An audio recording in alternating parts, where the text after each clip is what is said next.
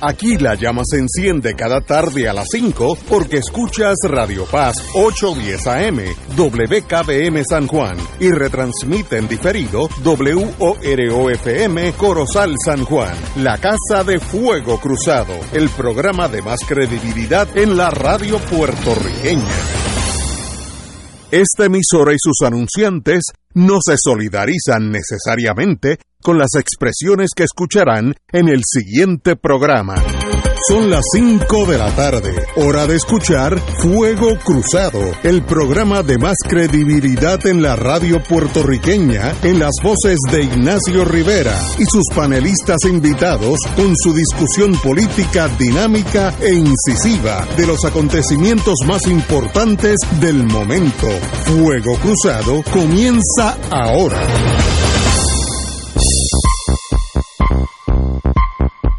Tardes, Boys and Girls de Fuego Cruzado. Hoy tenemos un grupo miércoles santo de, más está decir que mañana y el viernes no estaremos aquí, sí, así que nos vemos el, el lunes por la mañana, lunes por la tarde, por razones obvias, jueves y viernes santo.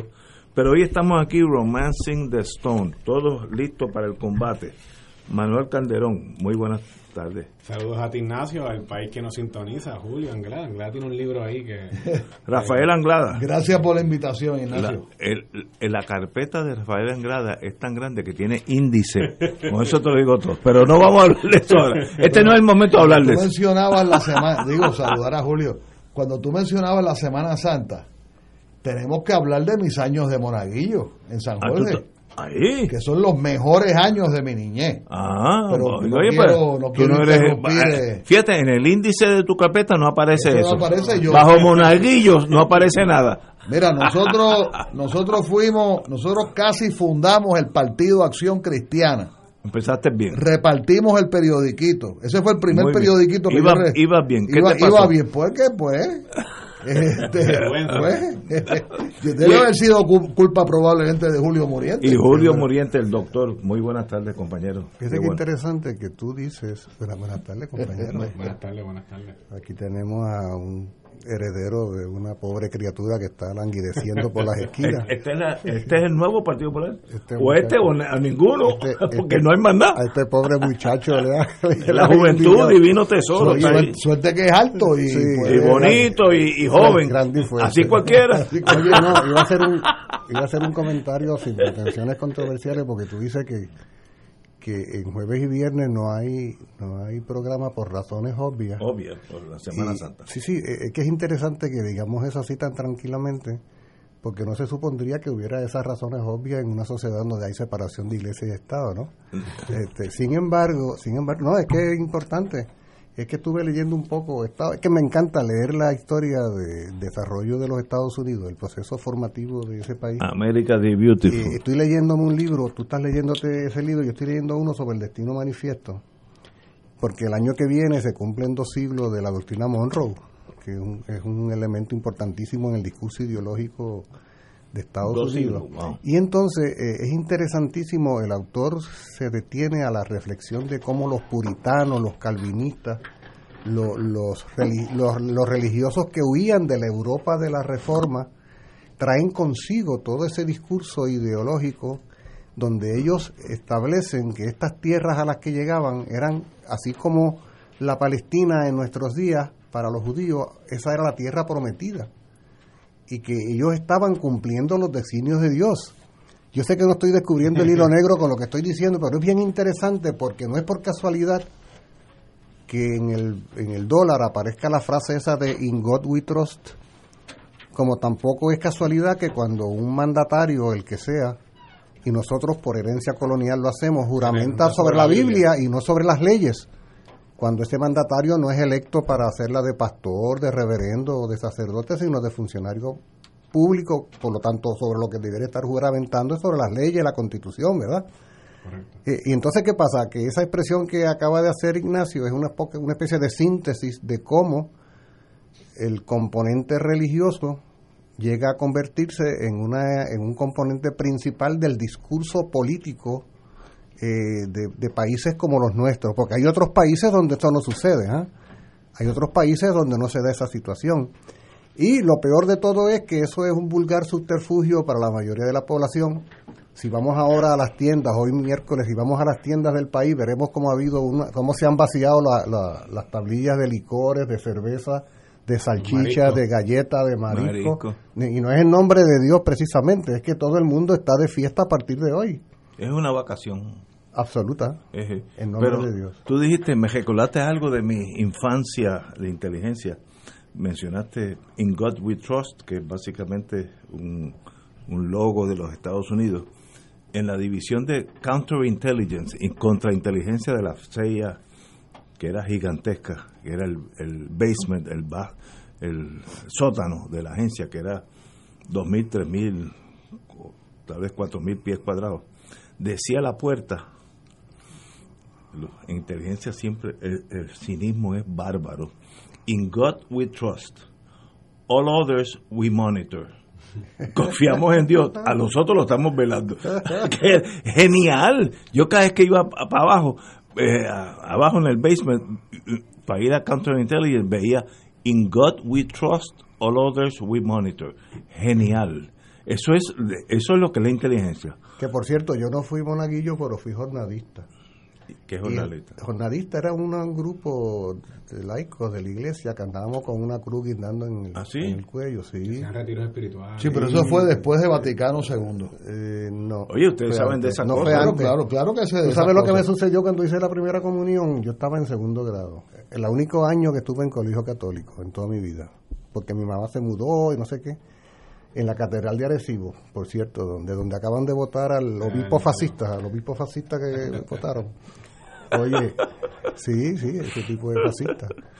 ¿Sabes qué me sucedió? Se me pegó la hostia en el paladar, chico. De verdad. Y la monjita me dijo, no se vale. Tiene que volver en la semana siguiente a hacer la comunión porque el cuerpo de Cristo no se maltrata con la lengua, que es lo que O sea, que hiciste la primera comunión dos veces. No, cuando llegué el día de semana, no hay cosa más tenebrosa en día de semana que una catedral.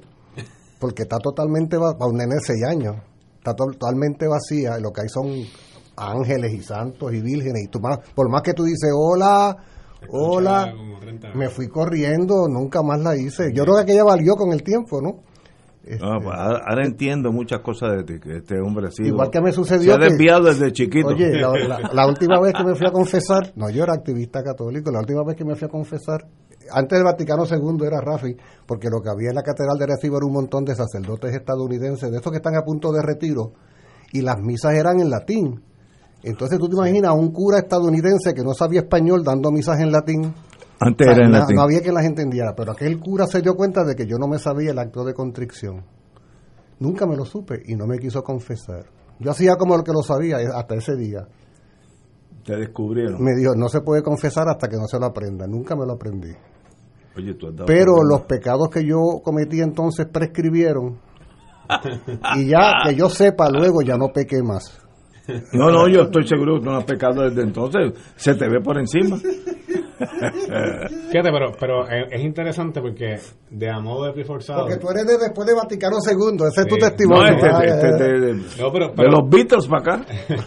un poquito más de, de reggaetón para acá, yo creo. A ver, ma- imagínate, Pero, pero a, lo, a lo que voy es que eh, es interesante porque eh, tú dijiste el comentario de que mañana, y entonces Julio te da análisis eh, social, pero es el, el aspecto religioso eh, y el aspecto del cristianismo es eh, para bien o- para mal de algunos que no lo creen, eh, un aspecto importante sobre lo que es la, la, la, la identidad de nosotros. La, nuestra- Oh. nuestra- eh, es- Sin duda, o sea, duda. cuando tú hablas de una duda. nacionalidad eh, puertorriqueña, el aspecto religioso que une mucho, el dogma religioso, eh, une la política, los partidos, el- Eso es los parte de los valores de la sociedad puertorriqueña están ahí. Eh, el aspecto religioso siempre ha sido, y no es para menos, en, los 78 municipios hay una iglesia, eh, las igle- la iglesia católica ha tenido eh, un aspecto importante en la parte social en Puerto Rico de ayudar a, a gente, eh, han tomado decisiones también que uno pues las puede criticar y se han ido por unos lados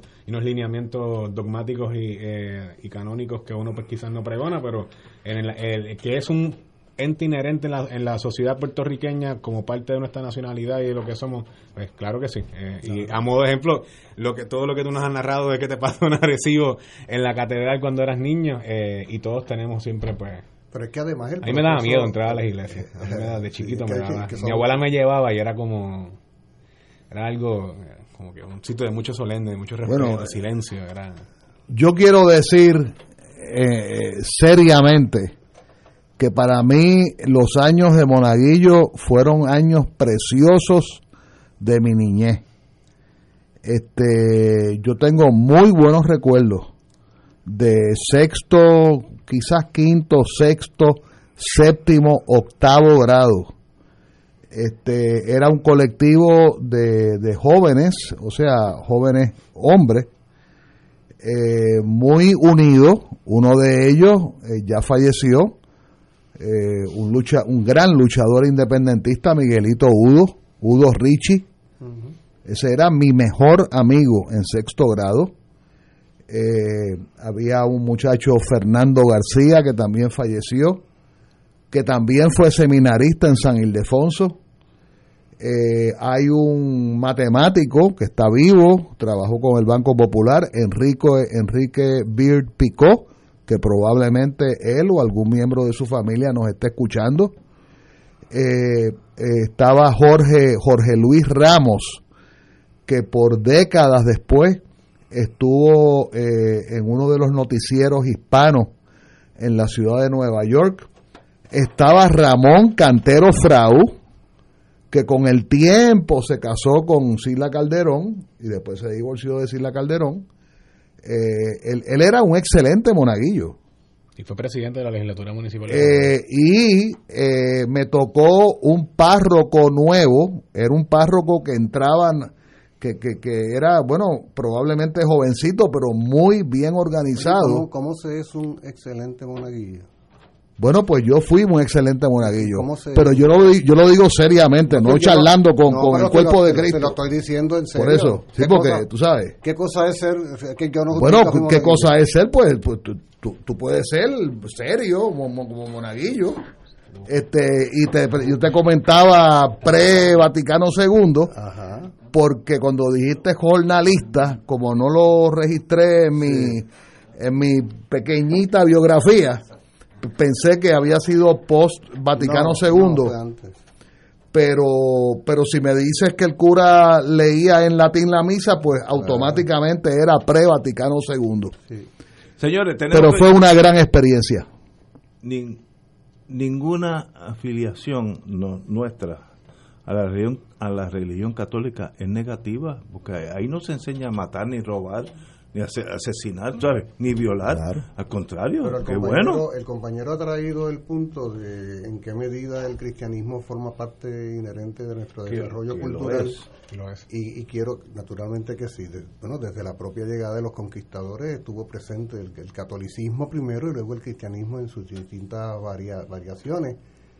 Pero además, si hacemos un análisis más allá de consideraciones filosóficas sobre el tema de las religiones, eh, la razón social de, la, de los cristianos en nuestro país, de las cristianas, vamos a ver que hay una presencia de enorme valor en muchos de los escenarios de luchas sociales en este país. Yo te podría decir, por ejemplo, el peso que tuvo la coalición ecuménica en la lucha de Vieques Claro. del Sí. año 99 Sí, al sí. 2003 fue fundamental. Muchas Sí, Fue experiencias. uno, fue uno de los elementos unitarios. De hecho, Correcto. Si, si por alguna razón, si por alguna razón el arzobispo de San Juan, Roberto González Nieves, eh, se ha ganado la animadversión de una serie de personajes por ahí, ha sido precisamente porque desde que llegó a Puerto Rico, justo en mayo del 1990, lo recuerdo como ahora porque estuve además en la actividad que hubo allá en el viejo San Juan, desde que llegó declaró inmoral, así con esos términos, inmoral la presencia de la Marina de Guerra, luego se dispuso a encabezar la coalición ecuménica que era de veras que una muy ecuménico, había toda una variedad del protestantismo, el catolicismo, y ese, esa agrupación eh, desempeñó un papel extraordinario en todos esos años. La, la capilla fue uno de los íconos fundamentales, la capilla que se estableció allá en los territorios la ocupados. lomita- y la luego se trasladó acá a la de vientos. De manera que, que podemos encontrar eh, en la historia de Puerto Rico eh, múltiples experiencias en las cuales religiosos eh, y religiosas han tenido un rol destacadísimo en la lucha porque han sido altamente comprometidos. Y, se da una, una paradoja interesante, no sé si ustedes coincidirán, porque a nosotros nos imponen el protestantismo sobre todo a partir de 1898, ¿no? porque hasta entonces prevalecía el catolicismo. Y se dice que en los buques que nos invaden en el 98 venían los reverendos, ¿no? los ministros, se dividieron el país, lo dividieron para ir eh, imponiendo sus distintas eh, religiones, sobre todo el protestantismo histórico, ¿no? la presbiteriana, la episcopal, la metodista, pero además en un proceso de americanización, ¿no? La idea era un proceso de... Resulta que si hacemos un pase de balance 124 años después, muchos de los cristianos y cristianas más destacados como luchadores sociales, patrióticos, como defensores de este país, provienen del protestantismo. Fíjate qué interesante cómo eh, llegaron, fueron traídos a una cosa y de ahí ha surgido toda una camada eh, valiosísima de hombres y mujeres que, que hasta el día de hoy, ¿no? Hasta el día de hoy que estamos hablando, forman parte selecta de un grupo de ciudadanos comprometidos con el país. Señores, tenemos que ir a una pausa y regresamos. Vamos a examinar la desintegración, si es posible, del Partido Popular Democrático. Yo estoy seguro que Manuel Calderón tal vez tenga algo que decir sobre eso. Vamos a una pausa. Fuego Cruzado está contigo en todo Puerto Rico. ¿Tienes cáncer de páncreas o del pulmón? Si has recibido terapia y el cáncer continúa avanzando, no pierdas la esperanza. Existen nuevas terapias basadas en el perfil molecular para pacientes de cáncer de páncreas o pulmón, disponibles en Puerto Rico únicamente en Pan Oncology Trials. Llame hoy al 787-407-3333, 407-3333, Pan Oncology Trials, ofreciendo protocolos de tratamiento con la ciencia más avanzada para combatir el cáncer. Con Cristo sin Cristo, nada. La paz con vosotros. Como el Padre me envió, también yo os envío. El movimiento Juan 23 de la Arquidiócesis de San Juan te invita al retiro de hombre número 708 del 22 al 24 de abril del 2022. Casa de Retiro Santa Olaya. Para más información, 787-965-6238, 787-381-5041. Radio Paz 810. Esta es Radio Paz, WKBM San Juan. Te invitamos todos los domingos a la una de la tarde por Radio Paz 810 AM y los sábados a las 7 de la mañana por Oro 92.5 Cuidando la Creación con la hermana Lisi y sus colaboradores. Entrevista, mensajes educativos y dándole voz a grupos que ayudan a cuidar la creación en el mundo. Recuerda por Radio Paz 810 AM, una de la tarde, domingo, sábado por Oro 92.5 FM a las 7 de la mañana. Fuego Cruzado, el programa de más credibilidad en la radio puertorriqueña, es ahora la tribuna abierta de análisis noticioso, con diversas perspectivas que exploran el trasfondo de lo que acontece a diario y cómo nos afecta. Escucha Ignacio Rivera y sus panelistas invitados de lunes a viernes en Fuego Cruzado en transmisión diferida a las 10 de la noche por Oro 92.5 FM. Un club rotario es casa de jóvenes y adultos de hombres y mujeres que comparten y viven los deseos de servir a los demás en un ambiente socialmente sano y productivo. Mensaje del Club Rotario de Río Piedras. Y ahora continúa Fuego Cruzado. Regresamos, Boys and Girls de Fuego Cruzado. Bueno, hoy que tenemos aquí a Manuel Calderón, tal vez sea bueno a, discutir la página 8 del Nuevo Día, que dice, muchos podrían alejarse del PPD. líderes del Partido Popular admiten que la sensación de desarraigo no es exclusiva del alcalde de Cagua. Todos sabemos que el alcalde de Cagua, el amigo William Miranda Marín, eh, William Miranda Torres, fui amigo de su papá, indicó que tal vez está indeciso si sigue dentro del Partido Popular o si o si corre con, para alcaldía bajo eh, ¿cómo, se llama eso? Este para la alcaldía por, bajo la insignia del Partido Popular. o, o cuál es la alternativa? ¿Es independiente? Con independiente, O- ok. Y entonces hoy sale que el alcalde de Comerío, importante, Josian Santiago, reconoció que él y otros líderes de la Pava han sentido la carga del PPD. Cuando un partido se torna en la carga, el peso es como una potala, si usted es un pescado, te jala para abajo. Él dice que varios otros él y otros líderes del- de la Pava han sentido la carga de lo que es ser popular. Agregó que en el interior del PPD hay malestar por las posturas que asume su liderato. Obviamente estamos hablando de recientemente las crisis que se han creado el mismo Partido Popular. Para mí difícil de comprender. Eh, Hoy también el presidente del Partido Popular, José Luis Dalmau, no respondió la llamada del nuevo día. Eso también es parte de esta carga. Eh, el, representante, el representante Luis Raúl Torres es uno de los que admite que si aspira a otro término en la Cámara, considerará hacerlo como candidato independiente. Cuando tú sumas todo eso, tú dices, ¿qué partido queda del Partido Popular? Eh, ¿Existe algo que se pueda llamar Partido Popular con miras a unas elecciones que es de aquí a dos años, que eso es pasado mañana, en el término histórico, eso es mañana? Eh, ¿Qué está pasando en ese partido que cuando éramos chiquitos nosotros, por lo menos aquí hay tres, menos uno, Manuel Calderón lo excluyo, cuando éramos nosotros tres pequeños, lo único que se contaba es por cuánto ganaba el Partido Popular. No, no había no había que decidir nada porque todo el mundo sabía que iba a ganar el Partido Popular y por mucho. Y así lo hizo y ese dinosaurio que botaba fuego por la boca ya te está muriendo de frío como pasó en la, en la historia del mundo. ¿Qué pasa en el Partido Popular? Vamos a hablar, Manuel te voy a dar el último turno porque quiero que los amigos se expresen. Compañero. Bueno, mira, yo, yo estaba esperando que, que Manuel hablara, pero para él va a ser muy difícil porque, porque él básicamente me imagino que estás en el medio de todo lo que está pasando Au- y estás en una posición muy, muy pública. Eres el, el único asambleísta, correcto, eh, municipal del Partido De Popular. Democrático. Eh, mira, yo, yo, yo lo veo bastante sencillo. Puerto Rico no tiene liderato político. Punto. O sea, el liderato político de los, de los llamados partidos principales.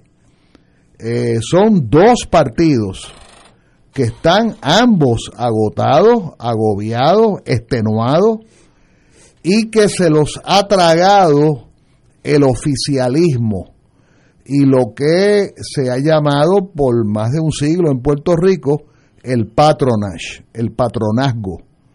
Y yo siempre menciono una excelente conferencia eh, virtual que ofreció el profesor eh, el profesor eh, San, eh, eh, San Inocencio, o sea, no Víctor, sino eh, el historiador de, los de las barriadas, este, se me escapa el nombre ahora, quizás nos debe estar escuchando, cuando él explicó que el que el que se inventó el patronazgo en Puerto Rico fue José Celso Barbosa y Luis Muñoz Rivera. Así de sencillo. Y entonces los dos partidos están pendientes del trabajito, del puestecito y de los contratos aquellos que estén en el negocio de los contratos. Ya, ya yo ya ya yo me extenúo todas las mañanas oír que el 100% de las noticias en Puerto Rico son las tonterías que se discuten en la legislatura. Aquí nadie habla de economía, nadie habla de agricultura, nadie habla de salud, nadie habla de hacia dónde va Puerto Rico, nadie habla del Puerto Rico que tenemos que construir. Si vamos a hablar de la, alcaldía de San Juan, que te toca directamente, yo me reitero, el alcalde de San Juan es el alcalde del viejo San Juan.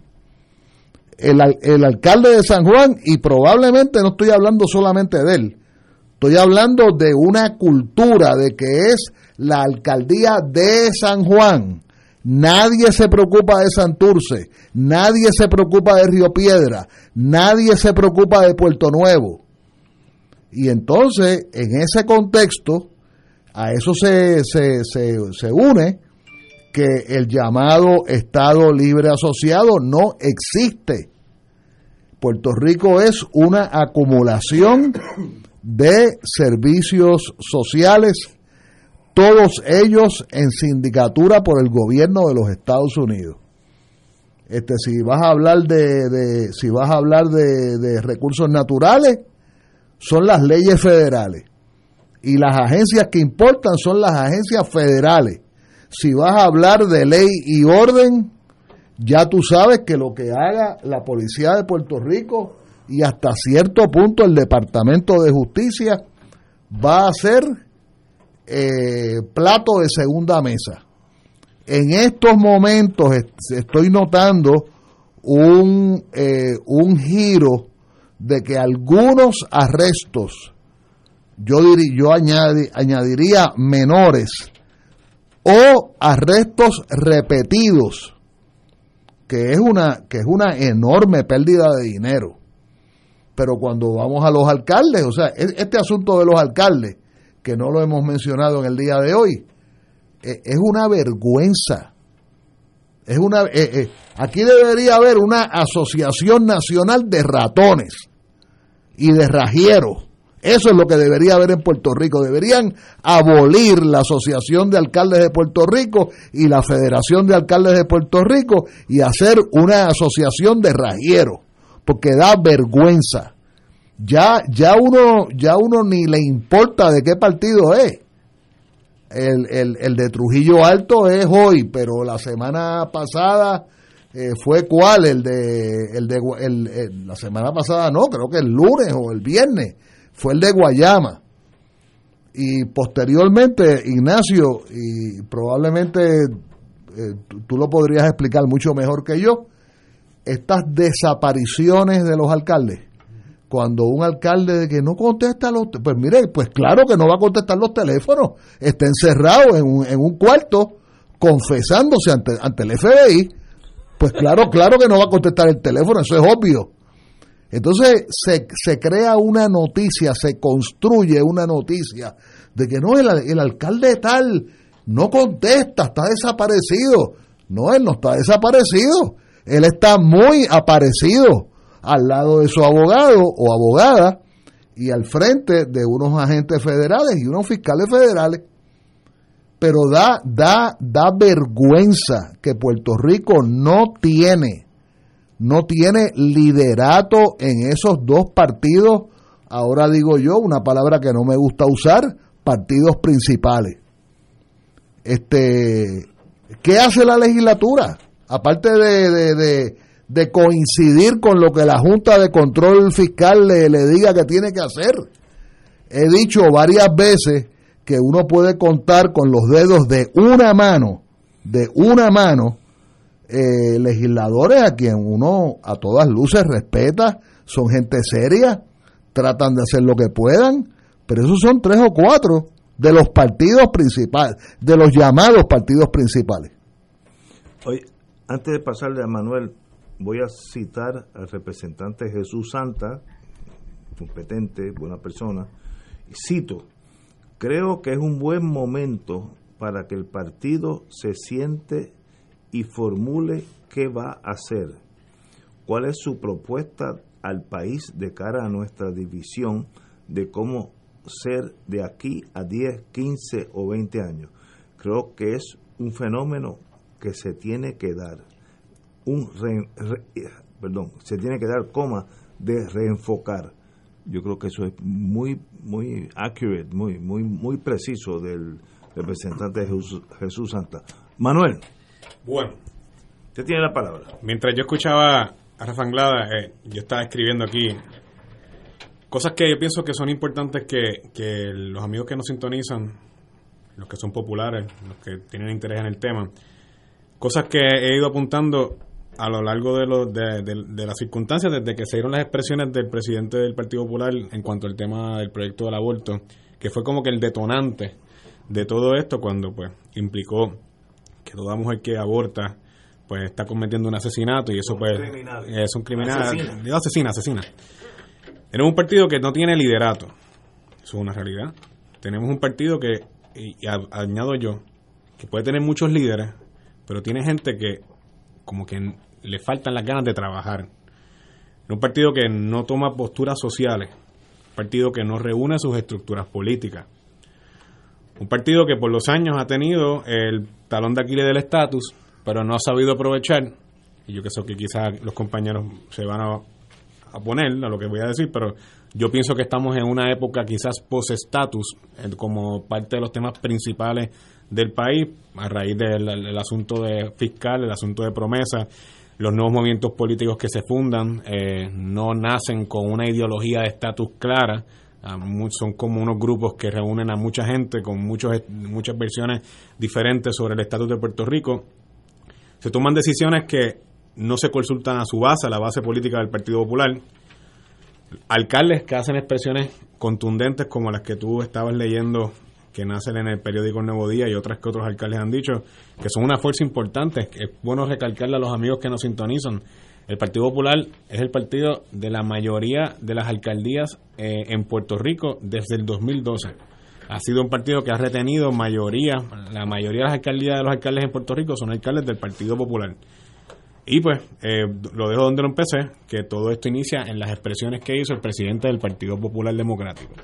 Yo creo que eh, el problema que tiene principalmente el Partido Popular Democrático, y es una crítica que hago yo como, como oficial electo, que soy legislador municipal, portavoz del Partido Popular en la- legislatura municipal de San Juan, es que yo siento que es un partido que todo el mundo está eh, eh, en su finca personal y nadie eh, asume el rol de trabajar por un colectivo. Y cuando hablo de trabajar no es necesariamente eh, eh, contestar una, una, una entrevista de radio, contestar una, un pronunciamiento sobre un pronunciamiento que hace un compañero del partido de oposición.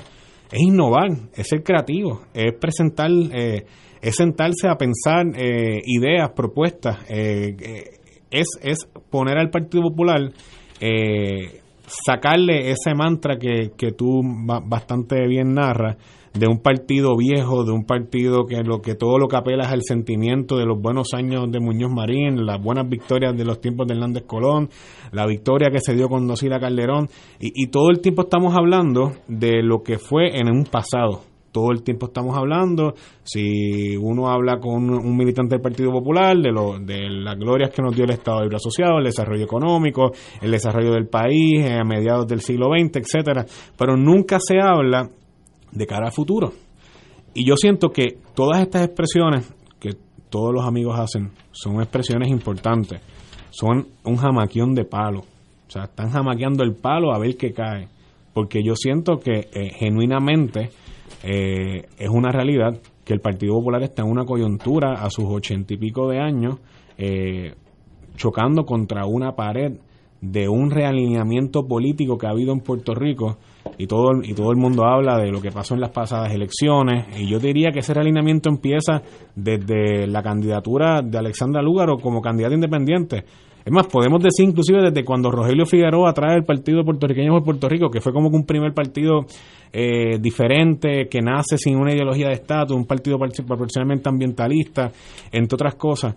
Pero el Partido Popular no ha sabido aprovechar la coyuntura de posestatus de los temas importantes y no reúne su base.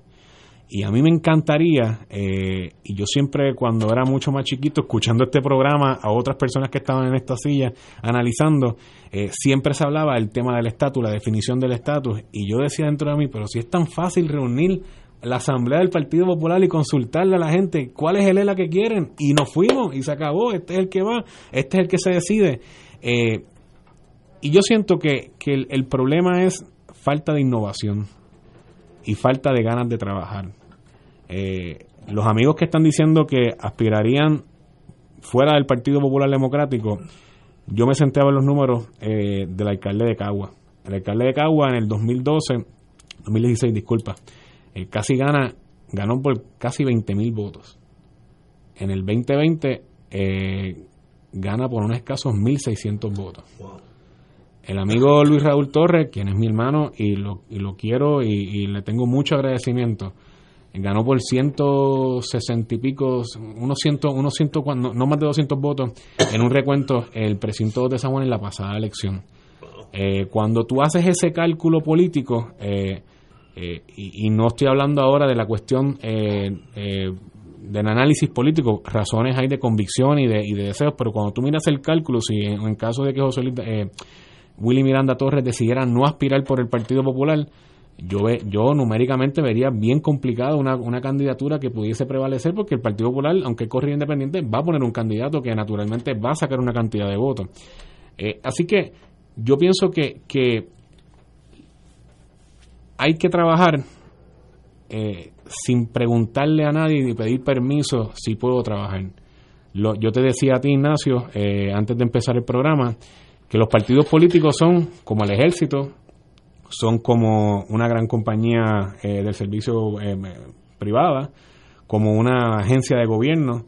Tú tienes que tener gente que quiera trabajar por lo que se cree y por un proyecto que se, que se, que se decide, por una ilusión que te crea el tú todos los días levantarte y hacer algo, desde amarrar una causa importante para el país a través de una plataforma de un partido político que puede ser el Partido Popular o puede ser el Movimiento Victoria Ciudadana, el Partido Independentista, el Partido No Progresista, el Movimiento Dignidad, cualquier otra afiliación política que se cree.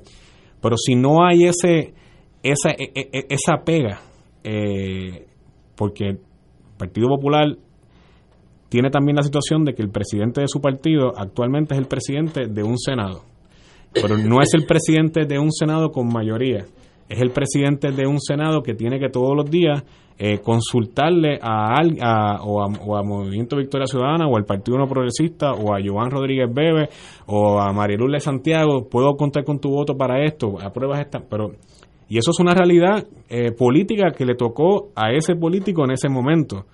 Pero eso es un sombrero, el sombrero del Partido Popular, la presidencia del Partido Popular Democrático, los postulados del Partido Popular Democrático no pueden estar a la merced de la situación política particular que le tocó al presidente del Senado eh, eh, en, esta, en este momento de su carrera política asumir. Entonces, tú tienes un partido político que que históricamente, desde, yo te diría, desde, que Sila Calderón deja la, o Aníbal Acedo Vilá, ¿no? desde que desde Sila Calderón, todos los alineamientos y pronunciamientos del Partido Popular van detrás del candidato a la gobernación. Doña Sila Calderón tuvo, trajo un discurso de gobierno limpio, bueno, vamos por esta línea. Aníbal Acedo Vilá trajo un, un, discurso de no regresar al pasado con Pedro sello. Bueno, vamos por esta línea. Alejandro Padilla era el candidato joven, muchacho de Cuamo, eh, un muchacho liberal en, muchos temas. Nos vamos por aquí.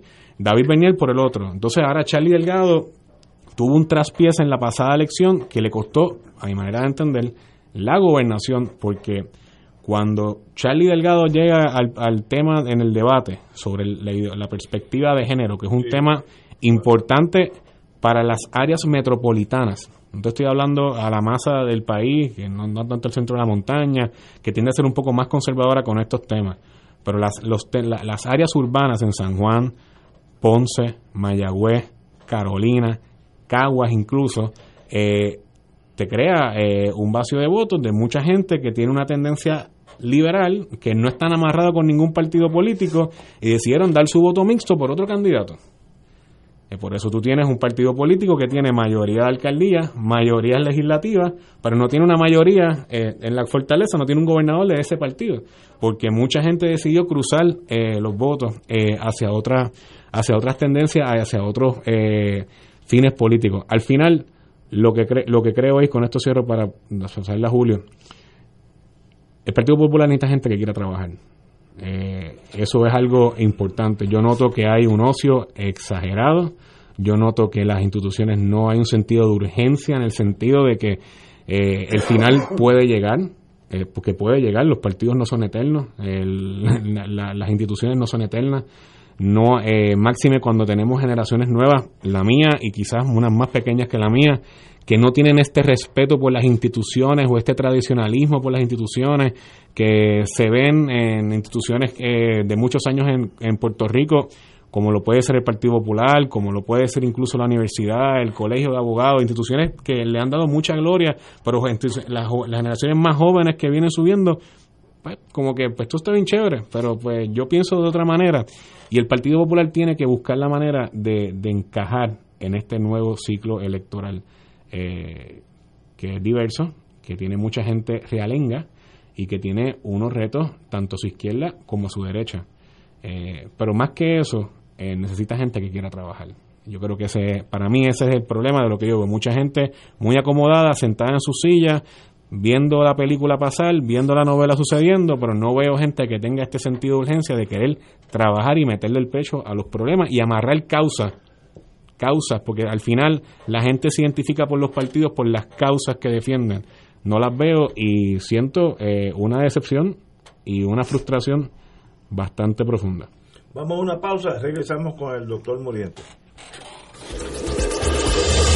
Fuego Cruzado está contigo en todo Puerto Rico. A tono con la solemnidad de la Semana Santa, el municipio autónomo de Carolina te invita a ser parte de la puesta en escena La Pasión de Jesucristo, 13, 14 y 15 de abril desde las 6 y 30 de la tarde en la Plaza de Recreo de Carolina, con Braulio Castillo, Inés Torres, Rafael José, Cristina Soler, Wanda Sáez, entre otras grandes estrellas. Un recorrido por los pasajes más importantes de la vida del Mesías. Una producción de Florentino Rodríguez. Te invita el alcalde de Carolina, José Carlos Aponte. Buenos días familia. Es la casa a la que siempre puedes llegar sin invitación. A las 10 de la mañana, Judith Felicie es tu anfitriona para conversar sobre medicina, psiquiatría de niños y adolescentes, artes, derecho, valores y fe. Todos los días por Radio Paz 810 AM. Buenos días familia. Donde una conversación parece demasiado corta. Buenos días familia. De lunes a viernes por Radio Paz 810 AM sagrado.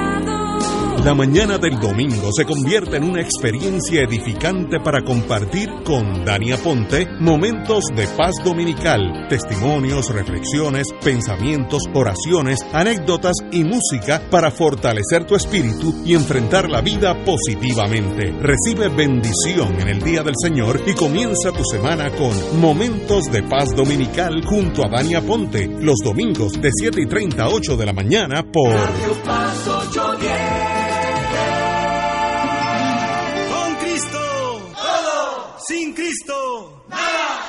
La paz con vosotros. Como el Padre me envió, también yo os envío.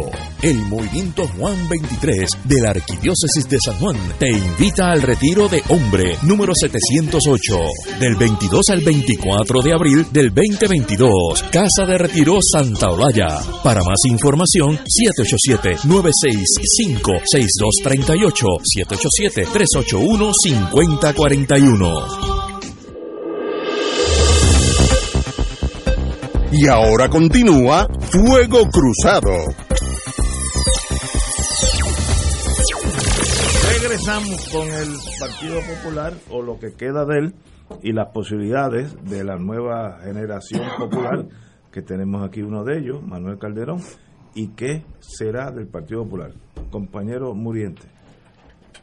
Yo creo que deberíamos hacernos algunas preguntas eh, antes de hacer algunas reflexiones específicas sobre el tema que nos trata, eh, la primera debiera ser cuál es la función de los partidos políticos en una sociedad.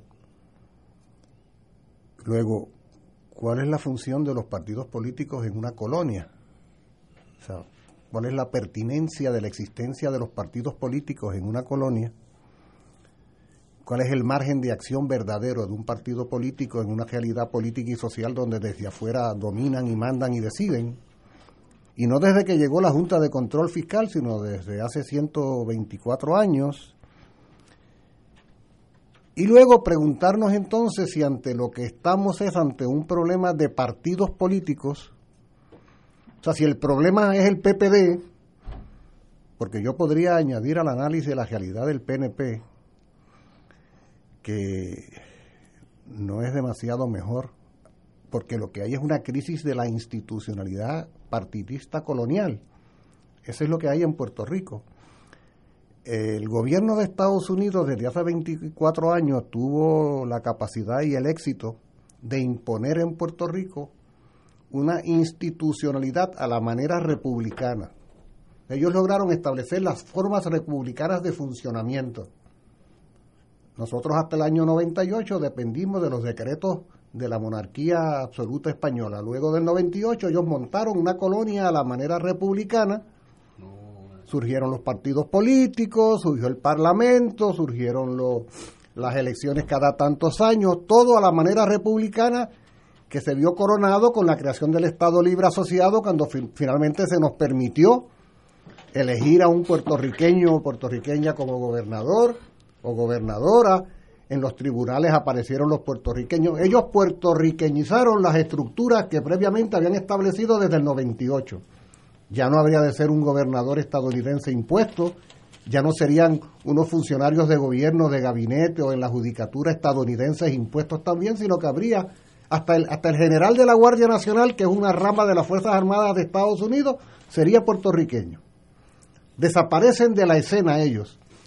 Y se crea esa sensación, se crea esa sensación de que en efecto hay toda una institucionalidad puertorriqueña, al punto de que es normal en la vida cotidiana que nosotros hablemos de que son aquí en este país hay, son problemas que el Estado tiene que resolver. Hablamos del Estado, creemos que existe un Estado, un Estado con mayúscula, que quiere decir un Estado soberano, ¿eh? Y jugamos ese juego, que por eso a Leila le llamaron Estado Libre Asociado, precisamente para que jugáramos el juego de que había tal cosa como una, eh, un espacio de poder. Tú mencionabas hace un rato, eh, Manuel, te preguntabas, ¿no? Si no estaríamos viviendo en lo que tú denominaste una época post-status y seguramente estabas haciendo referencia a, el enfoque de las campañas electorales, sobre todo del PIB y Victoria Ciudadana, que de alguna manera hacen mutis, ¿no? Del tema, sobre todo en el PIB, eso fue altamente notable. Interesante porque desde la propia fundación del Partido Popular Democrático, el discurso político del Partido Popular Democrático era precisamente un discurso post-status. El estatus no está en issue, era el planteamiento de Muñoz. O sea, y sobre todo después de la creación del ERA ya esto se resolvió. De 44 en adelante.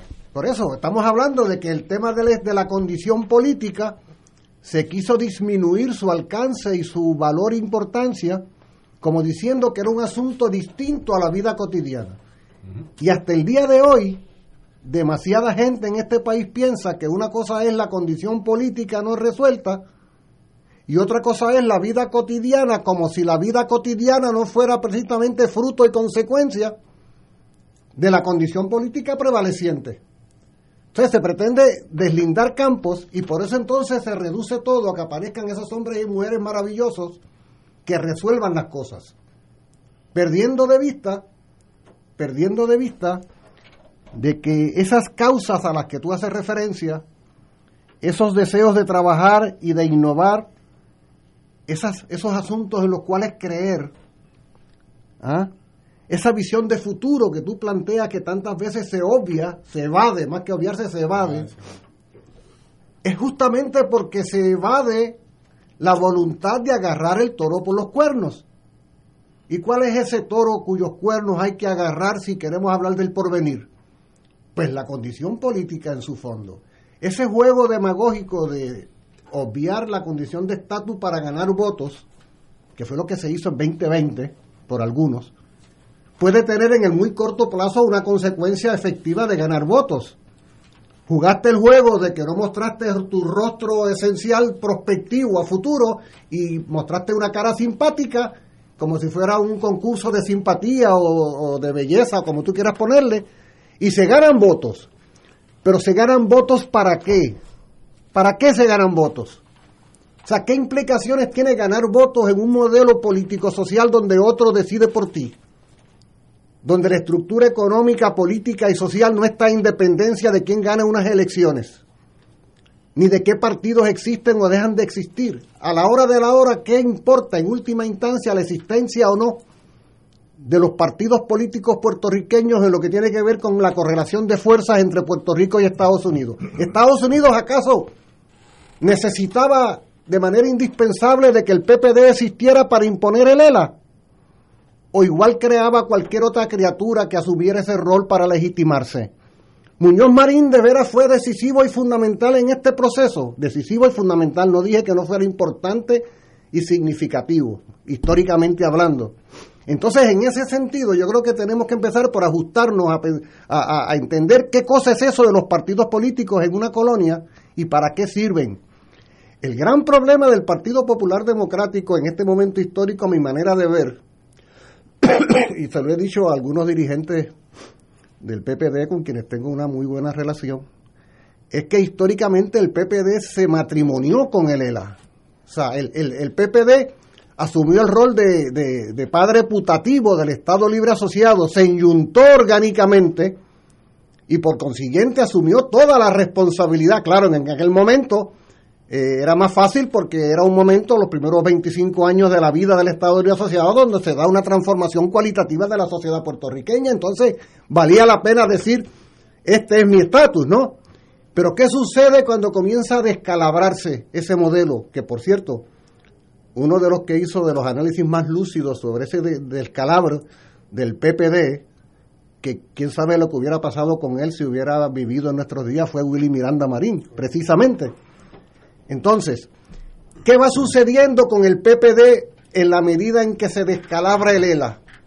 Observa, si se descalabra el ELA, está en crisis, está en quiebra, está desacreditado, no hay norte, lo que planteaba el compañero hace un rato cuando decía que prende la radio y lo que escucha son eh, tonterías, eh, el parte de prensa de la policía, Rafi, yo me, yo me espanto como tú y me siento avergonzado y apago la radio.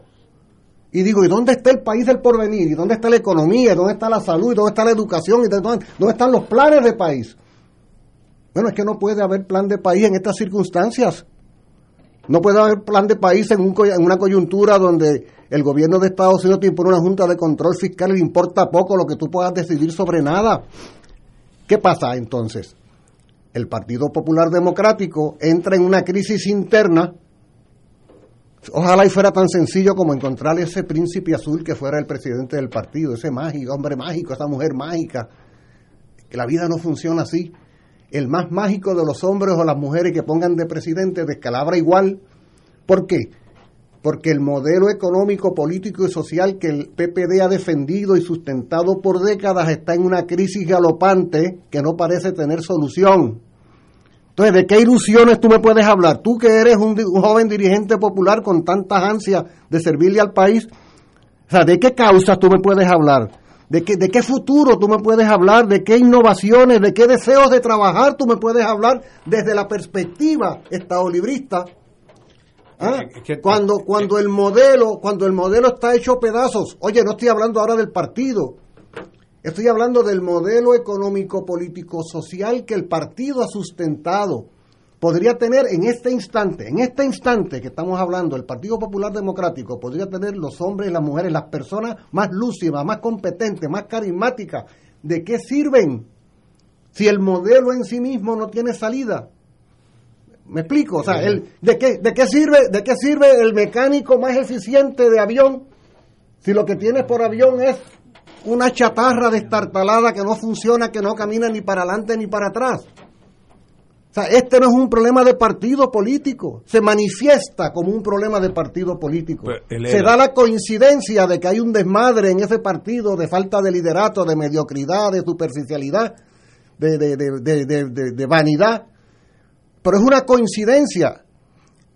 Ni siquiera viendo las mejores personas en ese partido, este muerto revive. Ese es el gran problema que tenemos que acabar de entender. Por eso hay que combatir por eso hay que combatir con tenacidad esa visión de que estamos en una etapa post-estatus.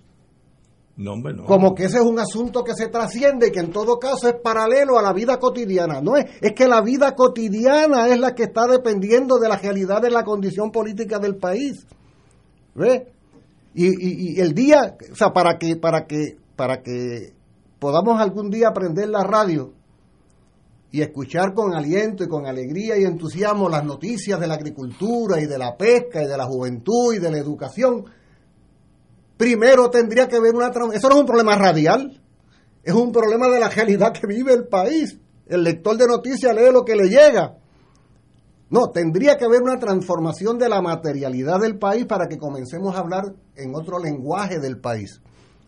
Por lo tanto, el anacronismo colonial prevalece y el Partido Popular Democrático como, institución es pura circunstancia en todo esto. Una circunstancia que ha tenido una relevancia sin lugar a duda, pero que el día que desaparezca finalmente nadie lo va a lamentar demasiado. Y al otro día ya se olvidó todo el mundo, porque aquí lo que cuenta es quién manda y quién obedece. Y quienes mandan hasta este día, oye, no por casualidad el Estado Libre Asociado se fundó un 25 de julio, 54 años después de la invasión. Oye, se cumple fecha redonda, no sé si están fijados, 70 años justos este año se cumplen de la fundación del Estado Libre Asociado. Hagamos, ¿qué sale Ignacio? ¿Qué tal? Si más allá de la situación que vive ahora mismo el PPD, que es lo que nos trae a esta reflexión hoy, dedicamos algunos programas a, profundizar sobre qué ha pasado en este país en estos 70 años, lo bueno, lo malo y lo regular.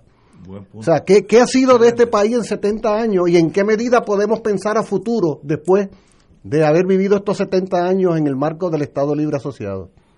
Excelente pensamiento. Vamos a una pausa, amigos, y regresamos con Manuel Calderón, que salió, parece que lo llamaron de los headquarters, le dijeron, esta es la línea, estoy exagerando, pero sí, tuvo que salir de, de, aquí del estudio, porque parece que tiene una llamada muy, muy importante y salió, pero cuando regresemos, él estará con nosotros. Fuego Cruzado está contigo en todo Puerto Rico. Aquí la llama se enciende cada tarde a las 5 porque escuchas Radio Paz 810 AM, WKBM San Juan y retransmite en diferido WOROFM Corozal San Juan, la Casa de Fuego Cruzado, el programa de más credibilidad en la radio puertorriqueña.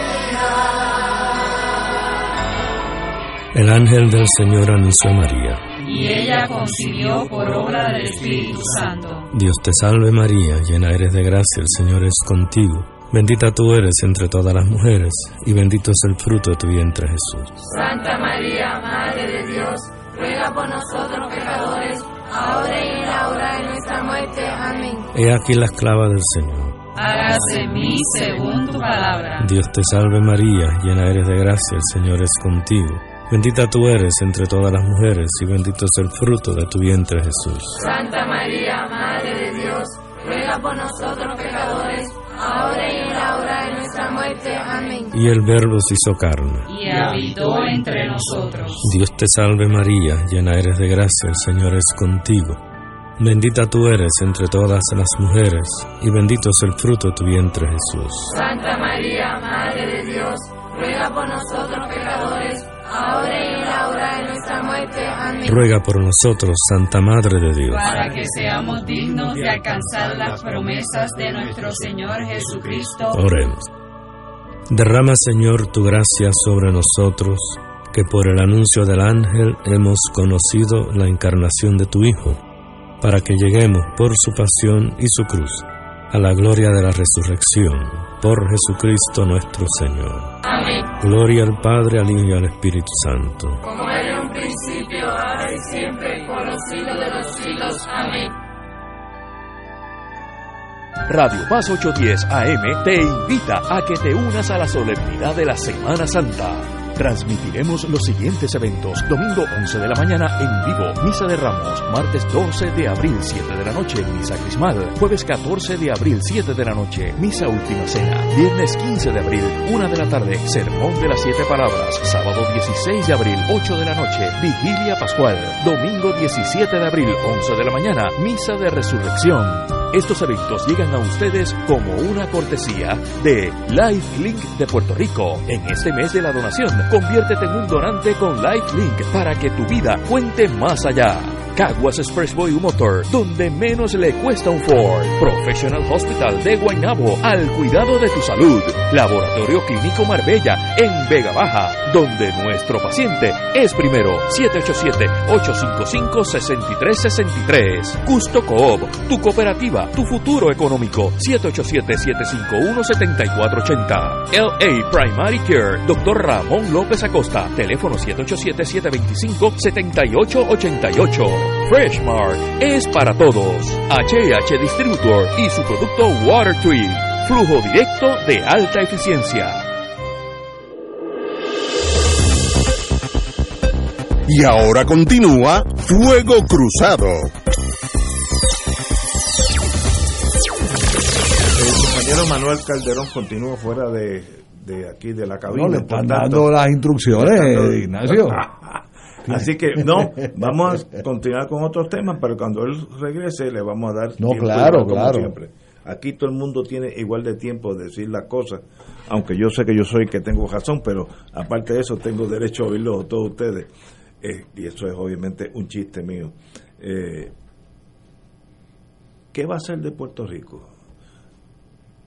Yo estoy como ahora Bueno, fíjate, Ignacio, yo creo que hay algo que se nos... El diagnóstico de que las cosas no están bien es claro. Pero, ¿Y, qué hacemos ahora? Dame la Pero, cura. pero, Ignacio, hay algo que no lo cubrió Julio y no lo cubrió Manuel. Y es que esos 70 años que tú mencionas, Julio, y los 124 del coloniaje, fue eh, la gloria del imperialismo norteamericano. Fíjate que ya Estados Unidos en la primera guerra despunta como tirando para potencia mundial Y en la segunda y en la segunda se monta y, y toda esa grandeza que tú le atribuyes a Luis Muñoz Marín, yo se la atribuyo al plan Marshall. No, yo no la atribuyo a- Bueno, está bien, pero dijiste que Muñoz Marín, No, ok. yo no dije que era grandeza, perdóname. Bueno, está bien, pues como lo, lo quieras haber dicho. Lo que hizo. Lo, lo, lo que te quiero decir es que se pudo haber llamado Pepito Pérez López. Lo que te quiero decir. Eh, eh, Puerto Rico se vio incrustado como colonia principal de una nueva potencia principal que Interalia tenía que restaurar o reconstruir un continente que se llamó Europa, que todavía estamos pagando las consecuencias de eso, ¿verdad? Este, todos esos calzoncillos y todas esas camisetas y chancletas que se hicieron en las fábricas de Puerto Rico, yo siempre he pensado que para donde iban era para Europa, era para el famoso plan Marshall. Esa grandeza de ese gran imperio que todo era que todo era lo mejor do mundo, como, como decía un amigo mío eh, ci- citando el portugués, todo era lo más grande do mundo. Pues ya se acabó. Estados Unidos seguirá siendo una gran potencia, Lo que lo es. que lo, lo seguirá haciendo, pero cada día va a ir bajando poquito a poquito, a poquito a poquito, y se va a ir trepando China, y se va a ir reconsolidando Rusia Europa. y, y, y todas estas potencias llamadas BRICS, ¿verdad? Este, eh, el mismo Brasil, Argentina, la India, este, Japón, que es una es un gran pulmón, Alemania. Este, y yo creo que estamos pagando las consecuencias de eso. O sea, Puerto Rico es un proyecto que no sirve. Y se puede llamar Estado Libre Asociado, se puede lo llamar este, monarquía, de lo, lo que tú quieras. El problema es que nosotros tenemos una percentila, pues también le podemos poner el número, lo podemos corregir, de 54 o 56% de la población que no participa. Hay que hacer una distinción si es que no participa en la fuerza de trabajo o si es que no participa en el pago de la responsabilidad del erario. Estoy haciendo ahí una distinción, ¿verdad? ¿Cuántos decenas de miles de puertorriqueños trabajan hoy en el narcotrasiego? Eso es un trabajo. Eso es un trabajo grandísimo desde, desde recogerle las toneladas de droga que vienen por el agua hasta sacarlas del agua, eh, venderlas, embarcarlas para Estados Unidos. ¿Cuántos miles de puertorriqueños están en el trasiego de armas de fuego por medio de los correos, eh, los correos federales en Puerto Rico? Y así seguimos. Y yo no estoy, o sea, no estoy tratando de, lumpenizar a Puerto Rico más de la cuenta.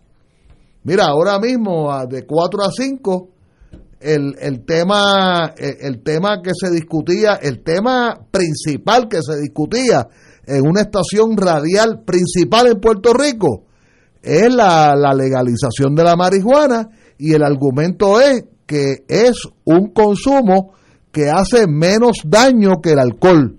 Ah, mira qué tremendo argumento. Pues déjame fumar, porque fumar, digo, ya no es fumar, es, es otro, otros mecanismos, ¿verdad? Y yo no tengo ningún problema con que se legalice, pero eso no va a resolver el narcotrasiego en Puerto Rico. No va a resolver las matanzas en Puerto Rico. Y nosotros evadimos el problema. Nosotros, la izquierda, evade el problema. Y te lo digo porque yo he estado en discusiones donde se me imputa que yo soy muy categórico. Pero nadie, pero nadie se pone a pero nadie se mete en la discusión. Eh, nosotros tenemos el, el problema principal que tiene Puerto Rico hasta cierto punto, amarrado con el estatus, por supuesto, es la enorme lumpenización de nuestro pueblo. Lo voy a repetir, la enorme lumpenización de nuestro pueblo. Donde, donde el niño que tiene, digamos, ocho años y vive en un, en un excelente residencial público que parecerían universidades. Usted cójase cualquier residencial público, cualquiera. Usted podría poner ahí el recinto de ciencias médicas de la Universidad de Puerto Rico podríamos poner el recinto universitario de Mayagüez, el recinto de Río Piedra. Son instalaciones este, modernas, cada pared pintada con un color distinto, pero con un pequeño detalle. a nadie se le ofrece empleo y a nadie le importa si, si el, el niño estudia o no estudia.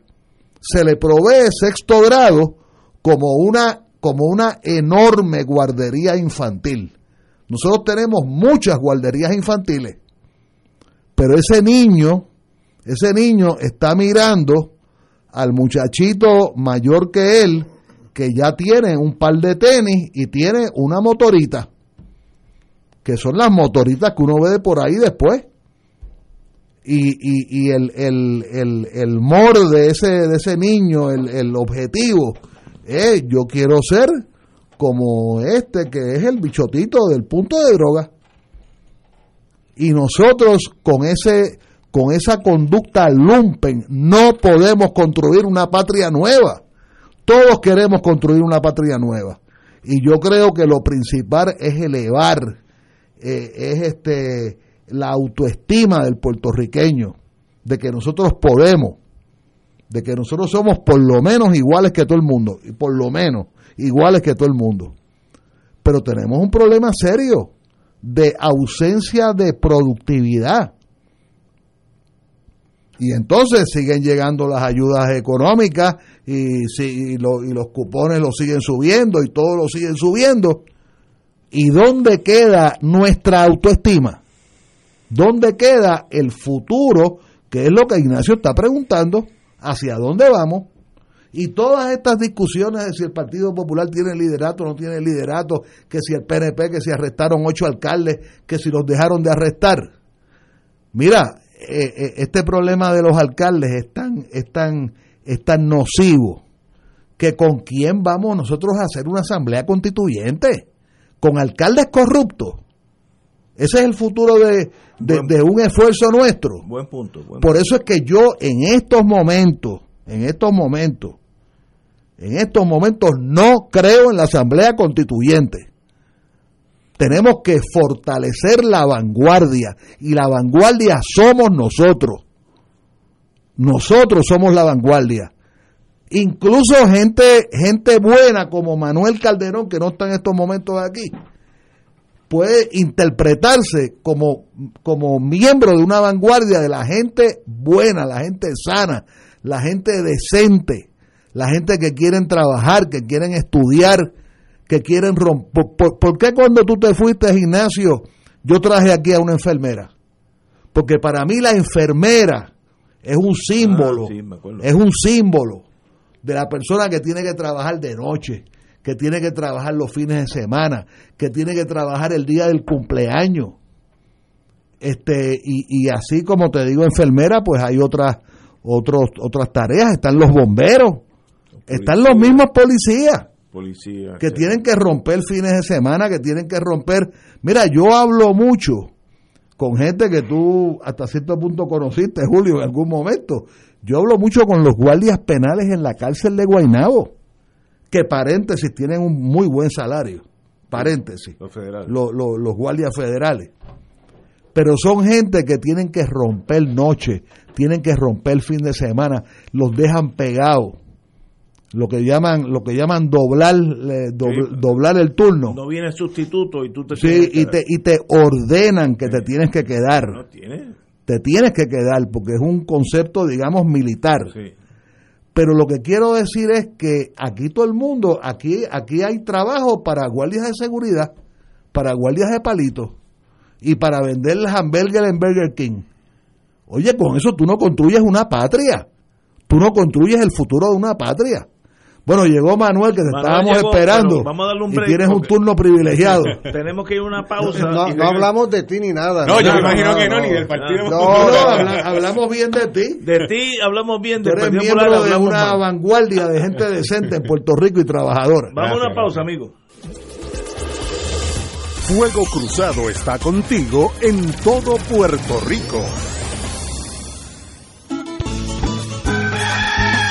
Despierta con la gracia de Dios iluminando el sendero y responde al llamado de congregarnos en su nombre cuando el sol despunta en el Santuario Nacional de Nuestra Señora, Madre de la Divina Providencia, tempranito en la mañana, el sábado 7 de mayo. 5 y 30 de la madrugada para otra misa de madrugadores, la celebración eucarística que se ha convertido en tradición y fuente de bendiciones para la familia católica. Por motivo de la pandemia, se practicará el distanciamiento físico recomendado y el uso obligatorio de mascarillas. Se llevarán a cabo confesiones previo a la Santa Misa. Participa en este encuentro mensual y comienza el fin de semana en paz y renovado, asistiendo o escuchando la transmisión en directo. Misa de madrugadores por Radio Paz 810 AM o Radio Paz 810.com y Oro 92.5 o Radio Oro FM.com. Info santuario de la providencia.org 787 646 9448. Fuego Cruzado, el programa de más credibilidad en la radio puertorriqueña, es ahora la tribuna abierta de análisis noticioso, con diversas perspectivas que exploran el trasfondo de lo que acontece a diario y cómo nos afecta. Escucha Ignacio Rivera y sus panelistas invitados de lunes a viernes en Fuego Cruzado en transmisión diferida a las 10 de la noche por Oro 92.5 FM.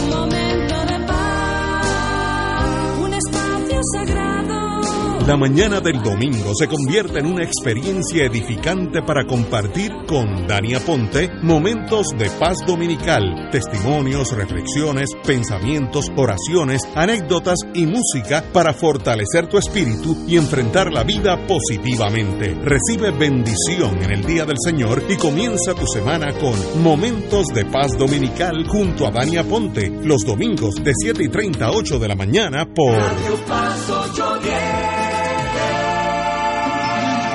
Última hora, última hora. No te pierdas el programa más completo y variado que alegra tus mañanas en su nueva edición de Todo un poco con Manolo Almeida. Farándula, motivación, salud, finanzas y tecnología. Desde el lunes 2 de mayo por Radio Paz 810 AM, de lunes a viernes de 9 a 10 de la mañana. ¡Estamos vivos! Te invitamos a la gran celebración arquidiocesana de la Divina Misericordia. Como en años anteriores, se estará llevando a cabo en la parroquia Santa Teresita de Santurce el domingo 24 de abril. Desde la 1 y 30 de la tarde, exposición del Santísimo y confesiones, luego reflexiones y bendición de las imágenes. A las 2 y 30, coronilla de la Divina Misericordia y a las 3, misa presidida por Monseñor Alberto Figueroa, obispo auxiliar de la Arquidiócesis de San Juan. Ven y comparte esta hermosa celebración. Se requerirá el uso de mascarilla en todo momento. Recuerda, domingo 24 de abril, desde la 1 y 30 de la tarde, Parroquia Santa Teresita en Santurce, la gran celebración arquidiocesana de la Divina Misericordia. Y ahora continúa Fuego Cruzado.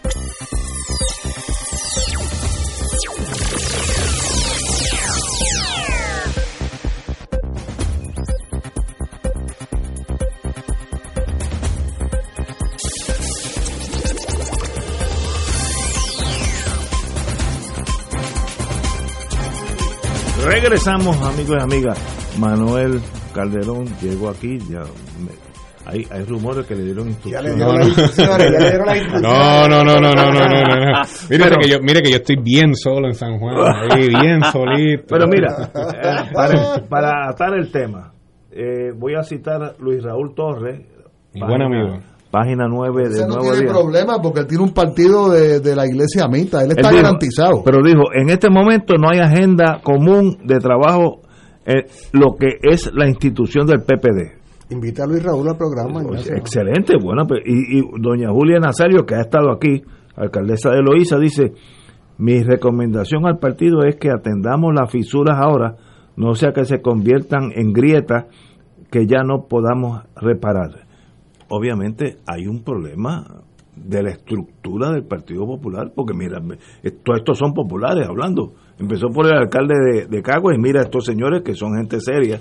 Por tanto, ¿para dónde tú ves caminando el Partido Popular, que usted es miembro de él? Y Mira, el, con todo- Parti- el Partido Popular tiene que... eh, el espacio para que el Partido Popular exista en Puerto Rico tiene que ser un partido de lo que se conoce como un partido de centro, eh, que puede moverse eh, a la izquierda eh, en temas sociales, en ser de corte liberal, lo que se conoce en la política estadounidense y en la política europea como el progresismo, eh, el partido progresista en unos temas sociales importantes, puede ser un poco más moderado en términos económicos. Eh, y tiene que ser un, un partido político eh, que abrace la defensa de, del ambiente, que defienda eh, los derechos de los trabajadores, que combata las injusticias de Luma, como precisamente Luis Raúl Torres lo ha estado haciendo muy correctamente desde la legislatura eh, estatal en, en Puerto Rico, de, en contra, de fiscalizando el contrato de Luma, denunciando el traqueteo que tiene Luma con Puerto Rico y, y el sentido ¿verdad? inhumano de cómo se expresan cuando hay estos apagones como el que hubo en Puerto Rico hace, hace unos días atrás. Así que en ese sentido, eh, eh, yo cuando hablaba sobre el tema del post-estatus, eh, que yo sé que Julio, eh, yo sabía que lo iba a provocar y lo provoqué, en el sentido de que estamos ante un momento en Puerto Rico donde por los pasados 10 años la discusión del estatus pasó a un segundo plano porque lo inmediato era atender el asunto fiscal, el asunto económico, el asunto de promesa. Y mientras se iba dando eso, había una generación que venía creciendo dentro de la crisis, mi generación, generaciones más jóvenes, que de momento se han cansado quizás también de, de, de- de la manera en cómo se ha monopolizado o llevado a cabo el tema, el tema del estatus en Puerto Rico.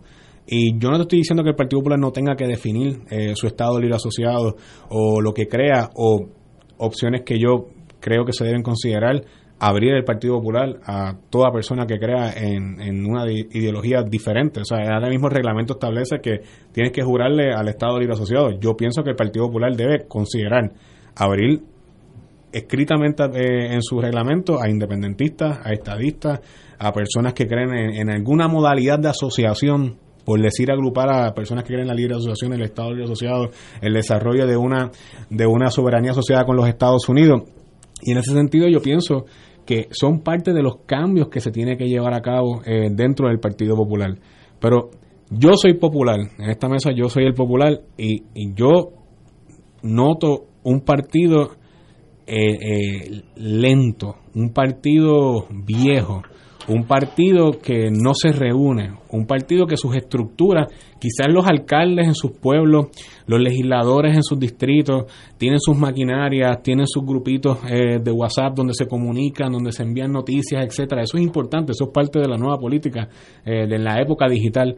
Pero en esta, eh, en este momento, donde cada cual, cada persona puede prender un celular y hablarle a miles de personas, donde cada líder político tiene una, una iglesia de personas, de seguidores en las redes sociales, eh, donde las causas de cada político pueden ser un poco más individuales, porque tú amarras tu, tu cosa individual en tus redes, en tu mundo, a tu gente, tú le hablas a un grupo específico de personas.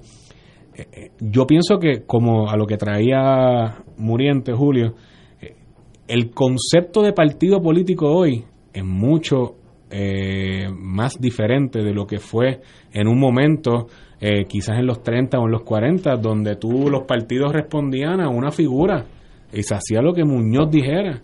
Y después cuando, eh, ah, bueno, tanto así que el Partido Popular Democrático se crea en una división con el Partido Liberal Antonio Rebarceló y Antonio Rebarceló votó y expulsó literalmente a Luis Muñoz Marín, una figura como Luis Muñoz Marín en ese momento, un joven dinámico, todo lo que decía ahorita Julio de las habilidades que podía tener y que tuvo don Luis Muñoz Marín en su, en su, en su juventud. Pero porque los partidos hacían lo que, lo que, que mandaba y el grande dijera. Y eso ya hoy ha cambiado. Eh, hoy el, la forma de cómo tú eh, colegiar a un grupo de personas detrás de unas causas eh, es un gran reto. Es un gran reto. Y yo creo que las instituciones políticas, eh, no solamente el Partido Popular, eh, el gran reto que también tienen los movimientos nuevos, que de, de reciente creación, eh, de cara a las próximas elecciones, si crecen, si se reducen, si mantienen el, ímpetu, el momentum que pudieron generar en un momento. El Partido No Progresista también tiene un reto bastante grande eh, dentro de su partido. Eh, hay un reto enorme en los Estados Unidos con el Partido Republicano y la figura de Donald Trump. Si la figura de Donald Trump es mucho más grande de lo que es el Partido Republicano, sin Donald Trump el Partido Republicano no gana. Igualmente sucedió en el Partido Demócrata con la figura de Bernie Sanders. Eh, en un momento eh, se acusa que la gente votaba, prefirió votar o no votar para no votar por Hillary y que ganara eh, Donald Trump y respectivamente muchos electores que eran de Bernie no fueron a votar de Bernie Sanders porque no era el candidato que ellos querían. Y, pues son circunstancias que se dan en los partidos políticos y en el caso muy particular del Partido Popular Democrático yo eh, regreso a mi crítica, que hace falta gente que quiera trabajar. las críticas se valen. Yo no tengo problema dentro del Partido Popular con trabajar con gente que sean estado libristas, como les gusta leerla como está.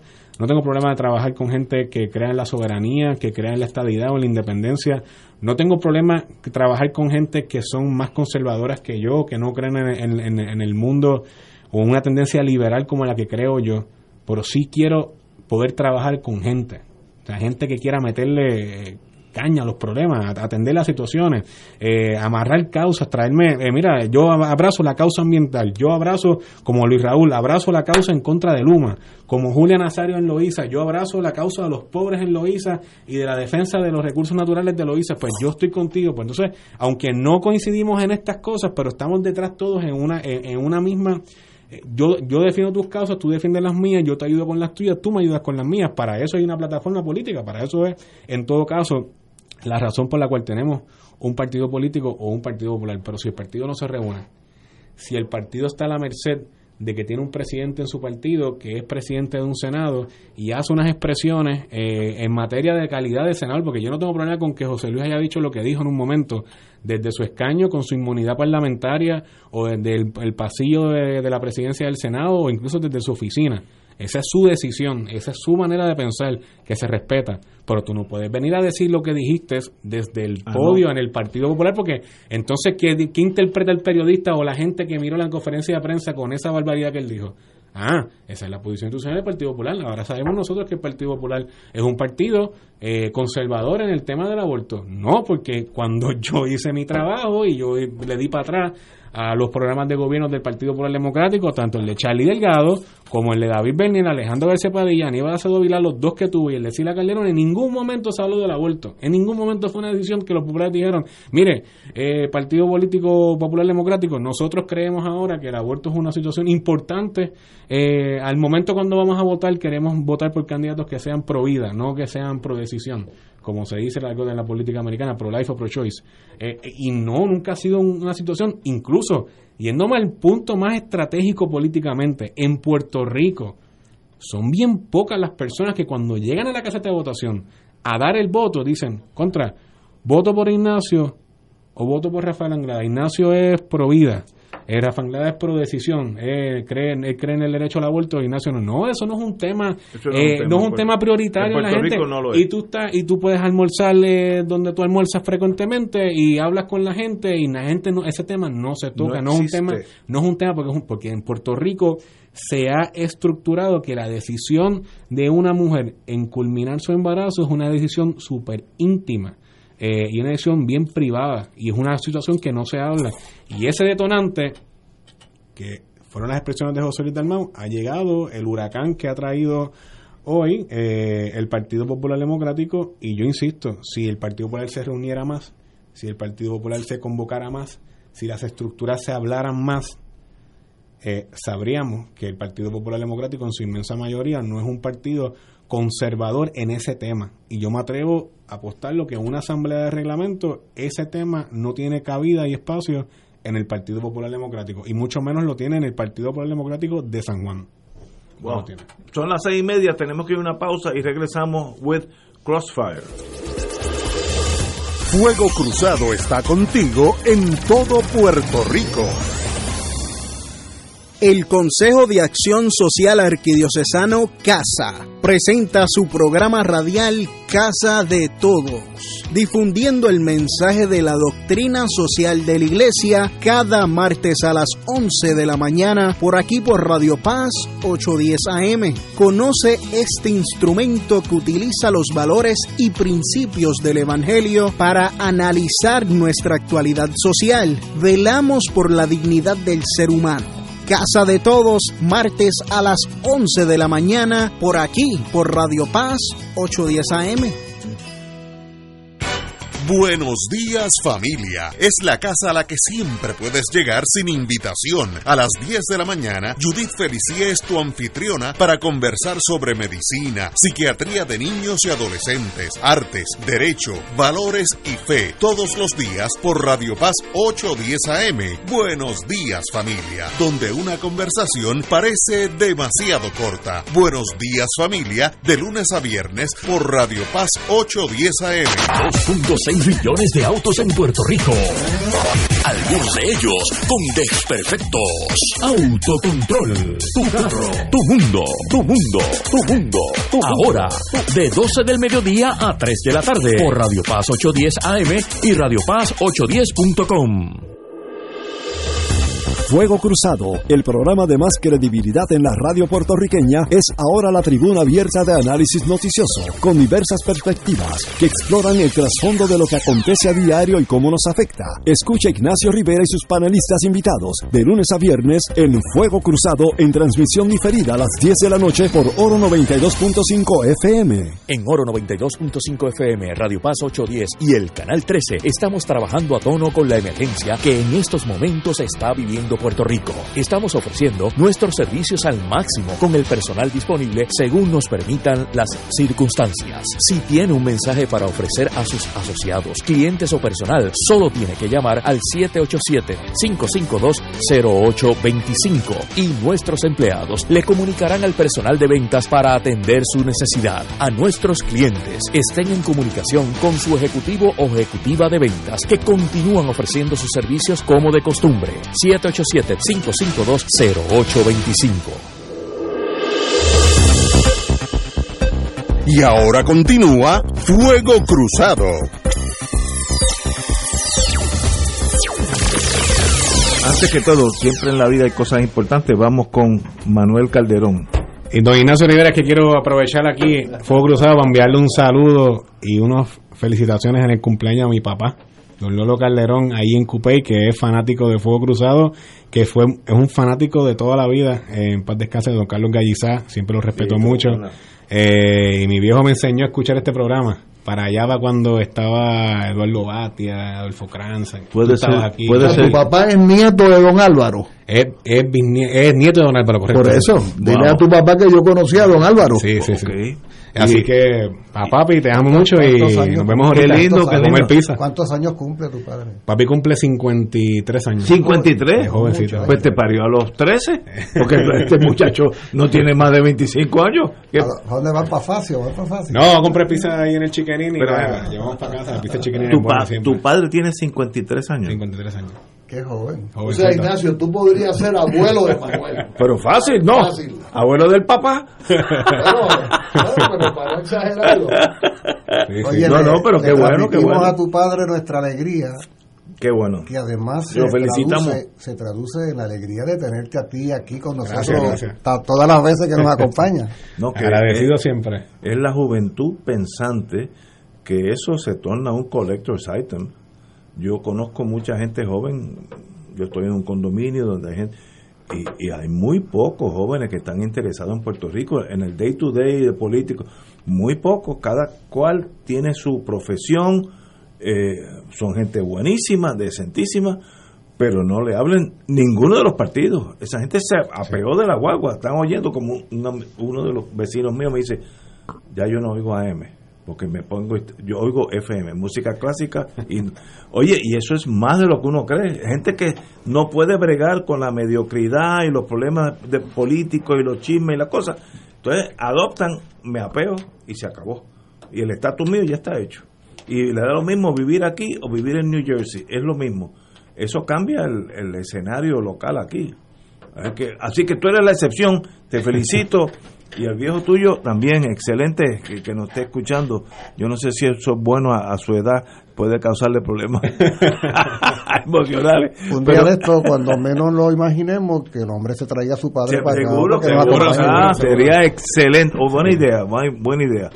Bueno, continuamos con Fuego Cruzado. Antes que todo, el 65 de Infantería, el regimiento que fue a Corea y le, le dieron bien duro, eh, para no decir otras cosas, fue motivo de discrimen cuando los americanos eh, retrocedieron a- al sur este de la península de Corea, los que dejaron protegiendo el perímetro fue el 65 Infantería de Maestar Chi, que le dieron contra el piso los chinos y eh, se, llenaron de gloria varias medallas de- por valor del Congreso, pero hoy esos señores que están en los 80 años eh, le dan una, una en Estados Unidos, lo, me- mejor dicho, el, el estoy pensando en inglés, Veterans Advocate, el, el comisionado de veteranos en Puerto Rico, Agustín Montañez, quien conozco muy buena persona, le rinde honores al 65 Infantería, jibaritos que por primera vez salieron de Puerto Rico, muchos de ellos, y se enfrentaron a una adversidad que hay que hablar con ellos. Yo cuando era chiquito había un, un jíbaro, Juan Ventura, en Adjunta, que cuando los adjunteños que tienen, buen sentido de humor le llamaban como era como se había americanizado porque sabía algo de inglés le llamaban Johnny Venture y era Juan Ventura en español eh, eh, una pues, esos jíbaros f- f- fuertes físicamente eh, y sencillamente me contó cosas en Corea de la defensa de ellos de la colina se me olvidan los nombres ahora que fue pero pero a cuerpo a cuerpo con los chinos. Eh, a veces eran 20 contra 1 me dice me, dijo que algunas ametralladoras calibre 30 disparaban tanto que el cañón había que cambiarlo porque si no se derretía el cañón. O sea que el 65 Infantería combatió con mucho honor y a, esos señores que ya quedan muy pocos, desgraciadamente, mi más profundo respeto. Yo me acuerdo, brincando una generación después, yo estuve en Vietnam post guerra, guerra en Vietnam y busqué un, un día en Hanoi que había sido combatiente y cuando él se enteró, me- se- se- el nombre, cuando él se enteró que yo era de Puerto Rico, me dijo una cosa que nunca se me olvidará. You make good mercenaries. Ustedes son buenos mercenarios porque él no asume, es parte de la premisa que no somos americanos, como somos... Eh, eh, pero es una, es una, premisa correcta. No, no, él, él, él, no estaba tan perdido, pero nos dijo, you make good mercenaries. Yo, yo peleé contra ustedes y ustedes son duros. El que, qué cosas tan el que quiera estudiar con algún rigor la historia de la soldadesca puertorriqueña en el siglo XX, hay una obra, probablemente fue estudiante tuyo, Julio, en el Centro de Estudios Avanzados, hay una obra de Marín Román, se me escapa el nombre, ya falleció, tenía exactamente mi edad. Este, y Marín Román eh, murió joven, murió como a los sesenta y pico de años. Dejó una obra en cuatro volúmenes. Cuatro volúmenes. Eh, y él dice en su obra que él, él era abogado, pero part-time acá en, en la vida civil, pero él había estudiado historia militar y estrategia militar en las academias militares norteamericanas. Entonces él va llevando a los puertorriqueños desde los que murieron en la manigua cubana por la independencia de Cuba, los va llevando eh, este Primera Guerra Mundial, campamento tortuguero, eh, el campamento que había aquí en, en la en cantera, en, por la 26 para adentro, este y eh, Panamá. Y esa obra en cuatro volúmenes yo me la leí. Claro, habían cosas muy técnicas de de calibraje de las balas y las armas, que eso pues no es el área mía. Pero eh, esa obra eh, quedó escrita, tengo la impresión de que falleció antes de escribir eh, lo que él anunciaba, los volúmenes quinto al séptimo. Si usted quiere procurarlo, vaya a Norberto o alguna otra librería y pida por el por el autor. Él le pone un título distinto a cada volumen. Él es eh, apellidos Marín Román. Estudió en la High de la universidad, eh, era abogado y estudió en el Centro de Estudios Avanzados. Probablemente fue discípulo tuyo, Julio. Eh, yo no sé si yo lo conocí, pero venimos de la misma escuela superior y tenemos teníamos exactamente la misma edad. La otro que quiero decir es que eh, los que sean amantes del pensamiento de José Martí, eh, se acaba de dar un excelente programa en la mesa redonda de la televisión cubana discutiendo el aniversario del periódico Patria de José Martí, que es el periódico que, ¿verdad?, coincide con la fundación del Partido Revolucionario Cubano fundado en Cayo Hueso, Florida, en enero de 1892. El periódico Patria, como sabe mucha gente, lo dirigía un puertorriqueño, Sotero Figueroa. Y en ese panel, en la mesa redonda, eh, uno de los principales historiadores cubanos, eh, Pedro Pablo Rodríguez, es el apellido de él, distingue el rol de los puertorriqueños en, en, la organización de la independencia de Cuba, no solamente en, en los noventa y pico, sino desde los cincuenta y pico, desde los cincuenta y pico. Y hay otro programa donde entrevistan a, a otro historiador militar, a René González, eh, René González Barrios, eh, donde él distingue, eh, distingue a un lugarteniente que yo nunca lo había oído mentar que era lugarteniente de Antonio Maceo, era puertorriqueño. O sea, siguen apareciendo héroes de nuestras patrias. Además, quiero aprovechar, Ignacio, lo que te comenté fuera del micrófono, que anoche en el Colegio de Abogados y Abogadas de Puerto Rico se hizo un excelente programa sobre Ucrania, sobre la guerra en Ucrania y nuestro compañero de panel, eh, Carlos Severino Valdés, ex rector de, de- del recinto de Río Piedras de UPR, eh, colega tuyo Julio en UPR, recinto de Río Piedras, eh, hizo una presentación excepcional con los mapas en la pantalla explicando bien, bien la geografía, no solamente de Ucrania, sino de toda la, la comarca, la historia de, de, de, Crimea, eh, to- todo el tema de los puertos en el, en el, en el Mar Negro. Este, así que aquellas personas que les interese el tema, vayan a, a- al podcast, será de Colegio de Abogados y Abogadas de Puerto Rico, y debe aparecer el panel de anoche. La mesa redonda eh, en el tema de José Martí y el aniversario del periódico Patria va a aparecer bajo mesa redonda de la televisión cubana. Y finalmente, Ignacio, que tú me habías preguntado hacía tiempo, se dio el foro del 30 aniversario de los acuerdos de paz en El Salvador. Eh, eh, dime más de eso, porque Mira, eso se- lo sabe muy poca gente. Como hace 30 años, finalmente se pautó la paz en El Salvador entre entonces un régimen militar eh, conservador de derecha y la guerrilla, el Frente Farabundo Martí de Liberación Nacional. Participaron en ese podcast básicamente eh, la comandante guerrillera Nidia Díaz, Julio debe conocerla, este, yo tuve el honor de conocerla a ella en Yugoslavia en el año 89.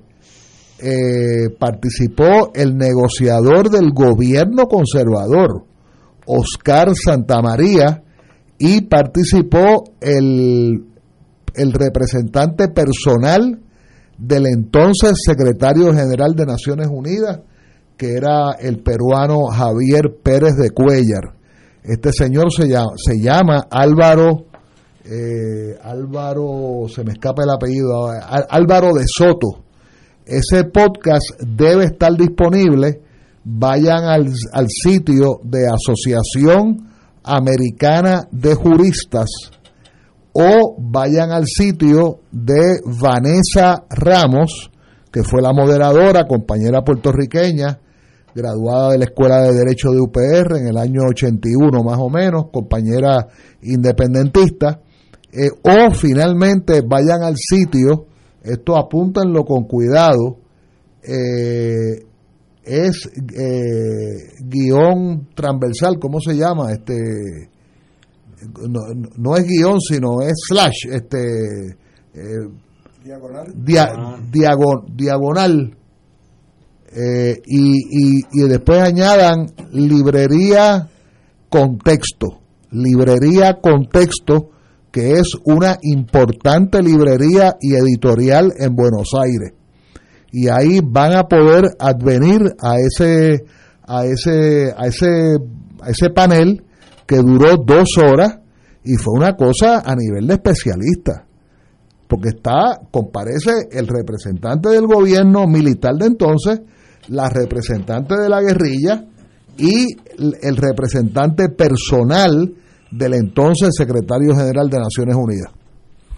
Compañero, Mientras te escuchaba hablando sobre el tema del 65 de, De infantería. infantería, eh, recordaba, pues yo tuve, yo tuve la oportunidad de llegar a Pyongyang en el año 1989, en ocasión del Festival de la Juventud y los Estudiantes.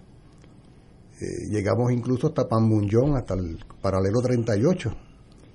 Eh, fue casi viajar medio mundo para poder llegar hasta allá. Y nos comentaban entonces que aquella delegación numerosa, por su grupo grande, ¿no? Parecía ser la primera delegación muy numerosa, no era la primera, pero la primera muy numerosa, que llegaba a Pyongyang después de la guerra. Había habido otras delegaciones, ¿no? De, de grupos más pequeños. Pero llamaba la atención el hecho de que hubiera cerca de 30 puertorriqueños y puertorriqueñas en la capital de lo que se conoce popularmente como la Corea del Norte, ¿no? Y claro, uno, eso obliga a uno a sentarse a estudiar con detenimiento. Y cuando yo veo en Puerto Rico cómo se le rinden estos honores a, a este grupo de compatriotas, interesante porque ello ocurre apenas unos años antes de que se recrudezca el conflicto armado en Vietnam. Eh, de hecho, en el año 54 se da la derrota de Dien Bien Phu, eh, cuando todavía Francia controlaba eh, Vietnam. y a partir del 54 se da la división de, de Vietnam por el paralelo 17 y luego a partir del año 60-61 es que se da la escalada militar estadounidense que llega en tiempos de Lyndon Johnson a más de medio millón de soldados estadounidenses en Vietnam, hasta la derrota. Eh, bueno, primero la salida estadounidense en el 73 y la derrota del gobierno títere que había en el sur de Vietnam en el año 75 y cómo los soldados eh, estadounidenses, eh, o sea, todo lo que son los militares estadounidenses, incluyendo los puertorriqueños, al regreso eran estigmatizados. jamás, jamás se les veía con el aura, ¿no? Con el lustre. Liberadores. Con el que se. Y entonces la pregunta es, bueno, pero ¿qué diferencia hay entre un caso y el otro, no? Si después de todo se trata de que te agarran de tu país y te meten a un país asiático donde tú jamás en tu vida has estado a hacerle la guerra a alguien con quien tú no tienes nada en contra. ¿Ves? O sea, ¿por qué yo tengo que demostrar mi valentía matando a una gente que yo ni siquiera conozco en un país que no sé ni siquiera dónde estoy?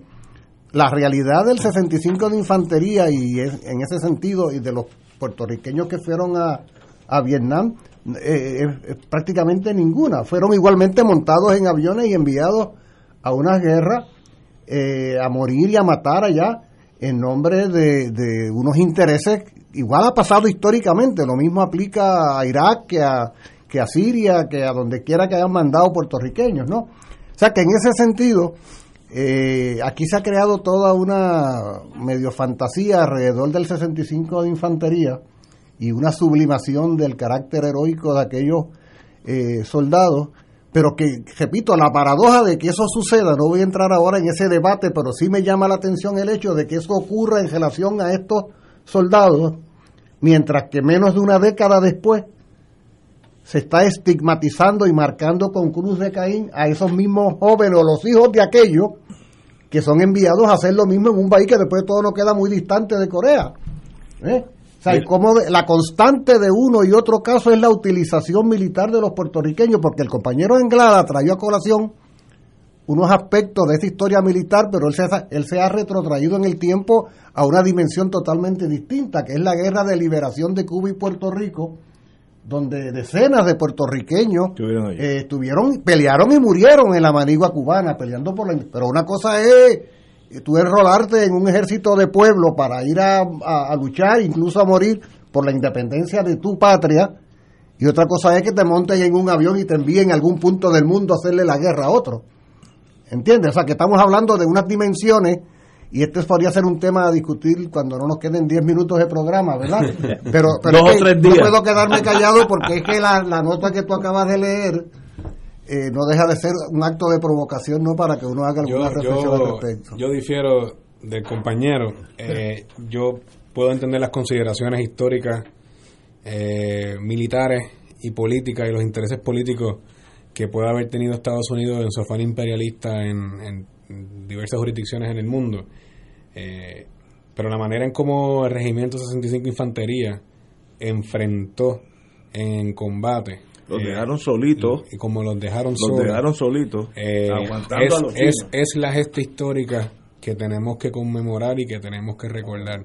Yo pienso que, que máxime cuando estamos hablando en tiempos donde el, reclutamiento militar era obligatorio. Era obligatorio. Eh, ahí no había break. Hasta Vietnam. Hasta Vietnam. Entonces, pues ahí lo que trae el compañero Julio cobra más razón. Tú, estás sacando un muchacho de la universidad o, de su casa, de su familia, y lo montaste en una basic training y rápido lo montaste una vez y lo, y lo en Vietnam, en Corea, eh, Normandía, etcétera. Eh, al final, eh, la manera en cómo el gesto histórico de la gesta del regimiento de 65 Infantería que ha sido reconocido donde como se debería de reconocer a nivel ya congresional, a nivel ya eh, en todas las esferas del gobierno de los Estados Unidos, que es el gobierno bajo, el cual Puerto Rico militarmente sirve cuando va a la guerra.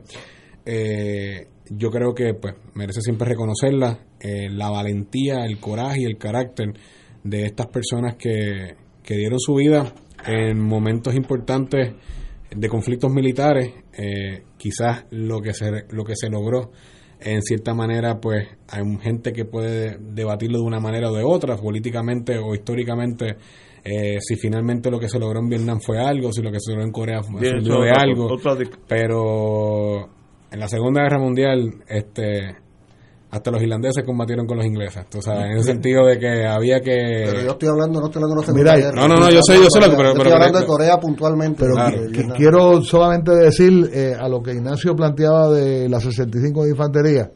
Primero, mi suegro combatió en Corea.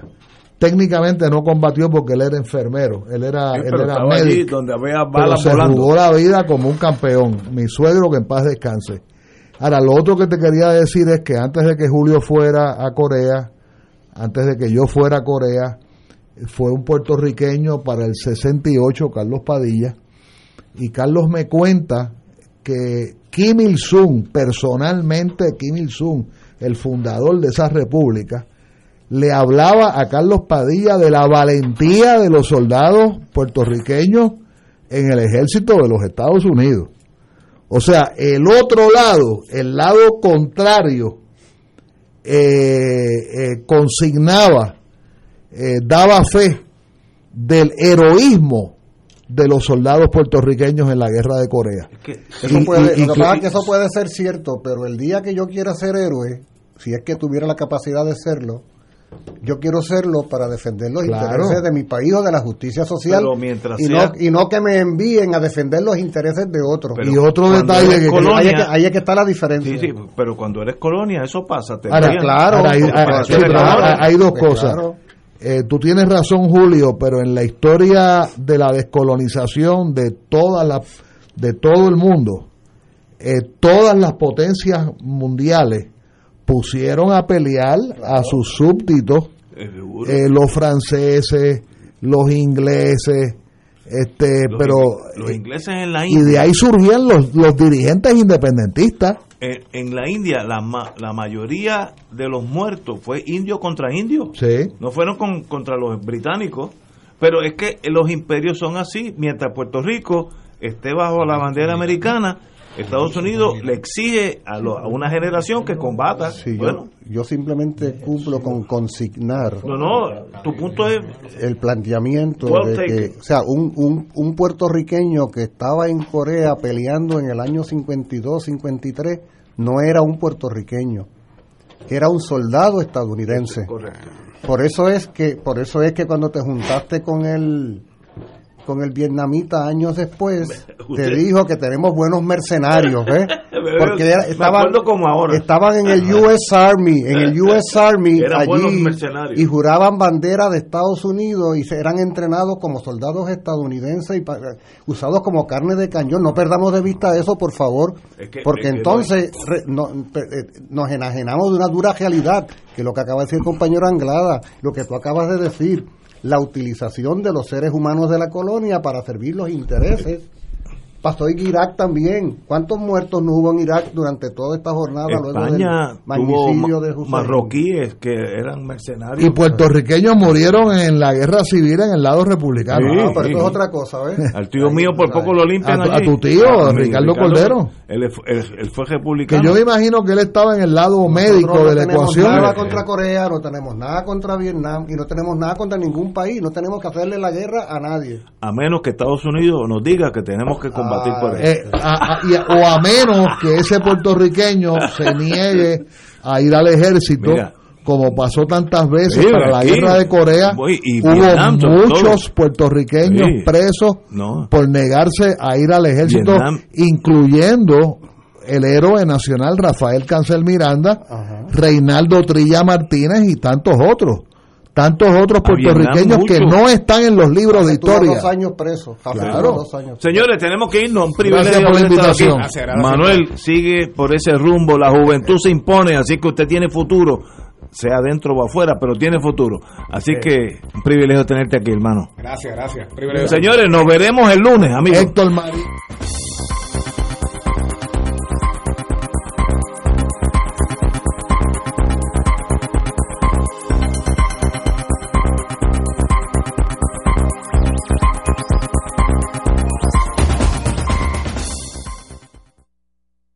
Esta emisora y sus anunciantes no se solidarizan necesariamente con las expresiones vertidas en el programa que acaban de escuchar.